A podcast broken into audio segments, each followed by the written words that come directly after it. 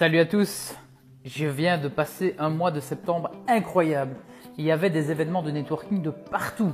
Il y avait des drinks de rentrée, il y avait des anniversaires, il y avait des lancements, il y avait des events, euh, conférences. Franchement, c'était un mois de septembre full d'événements networking. Et pourquoi je te dis ça? C'est parce que je rencontre plein de personnes qui se plaignent de perdre du temps à des événements networking. Et ici, j'ai réussi à vraiment cibler les deux raisons pour lesquelles les gens ont l'impression de perdre du temps. Et je vais te partager juste après deux possibilités pour éviter ça. Alors la première raison pour laquelle les gens ont l'impression de perdre du temps à des événements networking, c'est parce qu'ils parlent toujours aux mêmes personnes. On revoit Madame X, on revoit Madame Y, et comme on s'est déjà tout dit, ben on est là, on parle mais sans vraiment trop parler, des petites questions de politesse, à du Oh là là, il y a du monde aujourd'hui. Oh là là, euh, le temps. Oh, le temps. Euh, et au final, rien de nouveau ne sort de ça. C'est-à-dire qu'on on se parle par politesse, mais pendant toute la soirée, on va rester entouré de ces mêmes personnes et rien ne va changer. La deuxième raison pour laquelle je pense que les gens ont l'impression de perdre du temps dans les événements des Turquie, c'est parce qu'ils ont l'impression de ne pas trouver de nouveaux clients. Ils n'ont pas cette rencontre divine qui fait que derrière, waouh, la personne va être là, waouh, ton service, ton produit, je le veux absolument.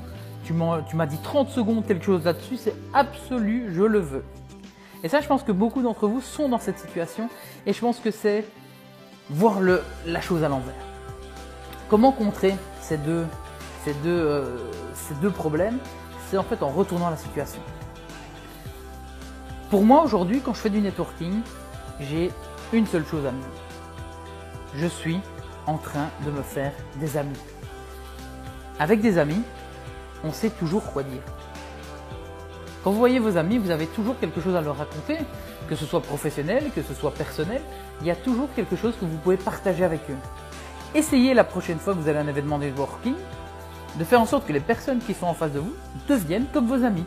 Et en fait, vous allez vous rendre compte que la discussion ne s'arrête jamais.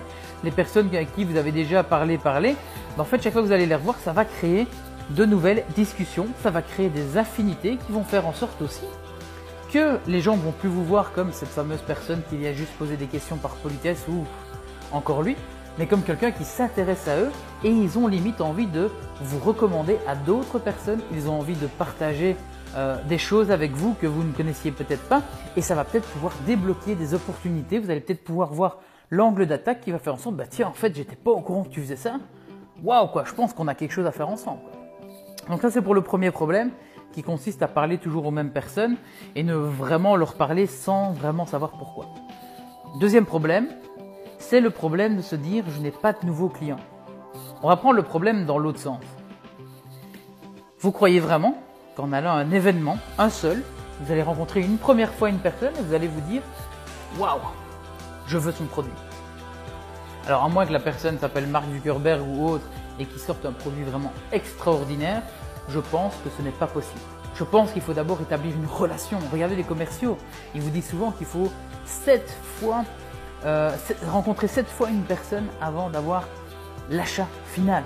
Alors, vous croyez vraiment que c'est en allant une fois à un événement et en parlant 30 secondes de votre service et produit que les gens vont sauter dessus derrière Vous savez quoi, si vous voulez hein Allez dans la rue. Prenez un tas de cartes de visite comme ça, allez dans la rue et donnez-le à n'importe qui. Donnez-le euh, à, chaque personne que vous croisez, vous dites voilà mon produit, voilà mon service, tiens voilà. Et effectivement, peut-être que sur un malentendu, vous allez avoir un client. Mais en fait, c'est ce que vous faites exactement dans les événements de networking. Donc pour ce deuxième problème, mettez-vous en tête que le networking, c'est du long terme. 1. Se faire des amis. 2. Voir ça comme du long terme. Ce n'est pas la première fois qu'on va rencontrer quelqu'un qui va devenir un prospect. Cette personne a besoin d'abord de vous connaître, d'apprendre votre expertise, de savoir si vous êtes fiable pour ensuite soit faire appel à vous directement, soit pour pouvoir vous recommander. Alors voilà les amis, je vous invite vraiment la prochaine fois que vous allez à un événement de networking de repenser à ces deux choses. Je les répète une fois. 1. Faites comme si ces gens étaient vos amis. Trouvez des moyens de discuter avec eux d'autres choses peut-être que du business, des choses qui les intéressent comme leur hobby, euh, comme ce qui s'est passé peut-être hier euh, dans leur entreprise, que sais-je? C'est vraiment penser que ce sont des amis, vous êtes un barbecue et vous discutez. Deuxième chose, dites-vous que la personne à qui vous parlez c'est sur le long terme que ça va pouvoir créer des synergies. Allez, on se dit à très vite pour une autre vidéo. Salut